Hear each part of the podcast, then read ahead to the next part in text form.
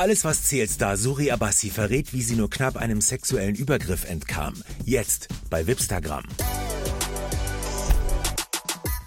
Alles, was zählt, Schauspielerin Suri Abassi ist mit ihren 28 Jahren schon ein echter Reiseprofi und zwar als Alleinreisende.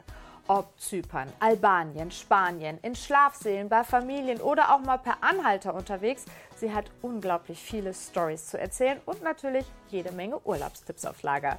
Hallo Suri!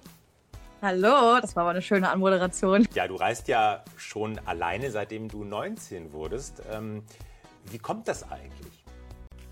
Ja, das war auf jeden Fall keine geplante Entscheidung. Es war eher ähm, eine, eine Trotzreaktion, möchte ich sagen. Ähm, ich habe mich nämlich äh, kurz nach meinem 19. Geburtstag in der Situation befunden, dass niemand, keiner von meinen Freunden Zeit hatte, mit mir Silvester zu feiern. Habe ich mir gesagt, weißt du was, Leute? Ich brauche euch nicht. Ich gehe jetzt einfach alleine irgendwo hin, habe mir ultra in die Hosen gemacht.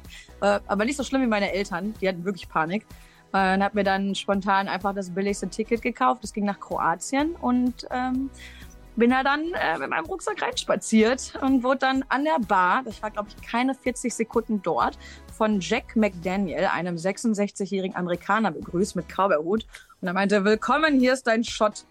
Und ab da war es nur noch eine Kette von Ereignissen und am Ende habe ich da mit 50 ganz, ganz tollen Menschen aus der ganzen Welt gefeiert. Und seitdem wollte ich es nie wieder anders haben. Jetzt haben wir ja gerade schon gehört, du bist ganz schön rumgekommen. Da interessiert uns natürlich, was war denn so das schönste Reiseziel, was du bisher bereist hast? Ich sage immer, it's not about the place, it's about the people. Aber wenn ihr mich jetzt wirklich fragt, all-time favorite, auch wahrscheinlich das Land, in das ich am häufigsten zurückgekehrt bin, dann muss ich sagen, hands down, Indonesien mit all ihren Inseln. Also die Inseln sind total unterschiedlich. Du hast alles an Vegetation, Flora, Fauna. Äh, das Essen ist spitze, es ist super billig, also gerade auch für eine Beginnerreiseroute. Jetzt hast du ja auf deinen Reisen nicht nur wunderschöne Erlebnisse gehabt, sondern manchmal wurde es auch so ein bisschen brenzlig. Was hast du da erlebt? Ja, ich bin ja eine äh, notorische Per Anhalter-Fahrerin. Ein einziges Mal von hunderten Malen wurde es fast ein bisschen brenzlig. Da bin ich in Portugal in einen Wagen gestiegen von einem Franzosen und nach ungefähr zehn Minuten fällt mir auf, der hat da unter der Konsole, unterm Radio sein Handy stehen. Und da läuft ein Porno. Was habe ich gemacht? Ich habe einfach so getan, als wäre ich richtig froh, wo ich bin. Und er hat mich dann in den nächsten Ort gefahren.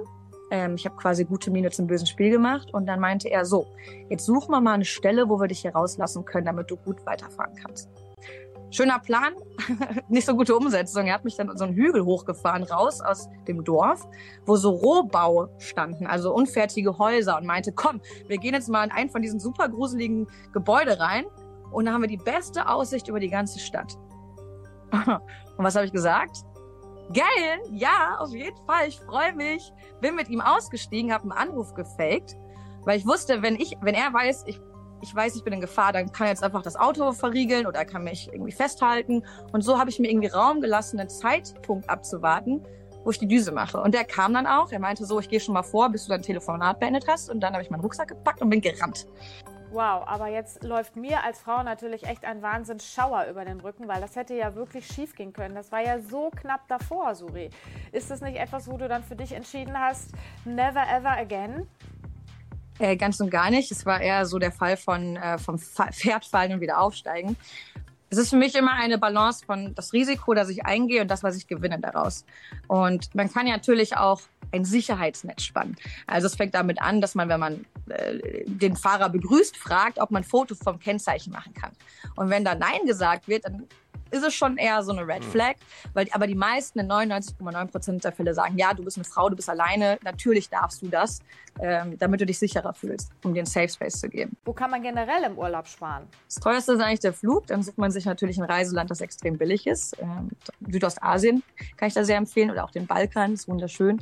Ich habe ähm, immer mindestens vier Kilo abgenommen auf diesen Reisen, weil ich mich dann nämlich von Gurken ernährt habe. Und ich muss jetzt auch kein Jetski fahren oder Bananaboot riden, um eine gute Zeit zu haben. Ähm, und ja, also per Anhalter fahren spart natürlich, aber meistens sind dann auch die Transportkosten nicht so groß. Und wer Bock hat, irgendwie mit 20 anderen Leuten da irgendwie bei 80 Grad in so einer nicht belüfteten, moskitoverseuchten Scheune zu pennen, der hat auf jeden Fall auch einen ganz, ganz, äh, ganz, ganz großen Vorteil, was Sparen angeht. Wenn du es zusammenfassen müsstest jetzt nach all den Jahren, was ist das Beste am Alleinereisen?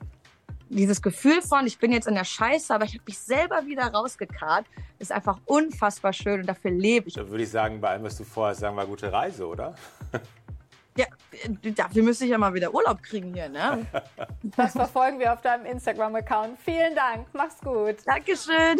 Tschüss, ihr beiden. Tschüss. Tschüss.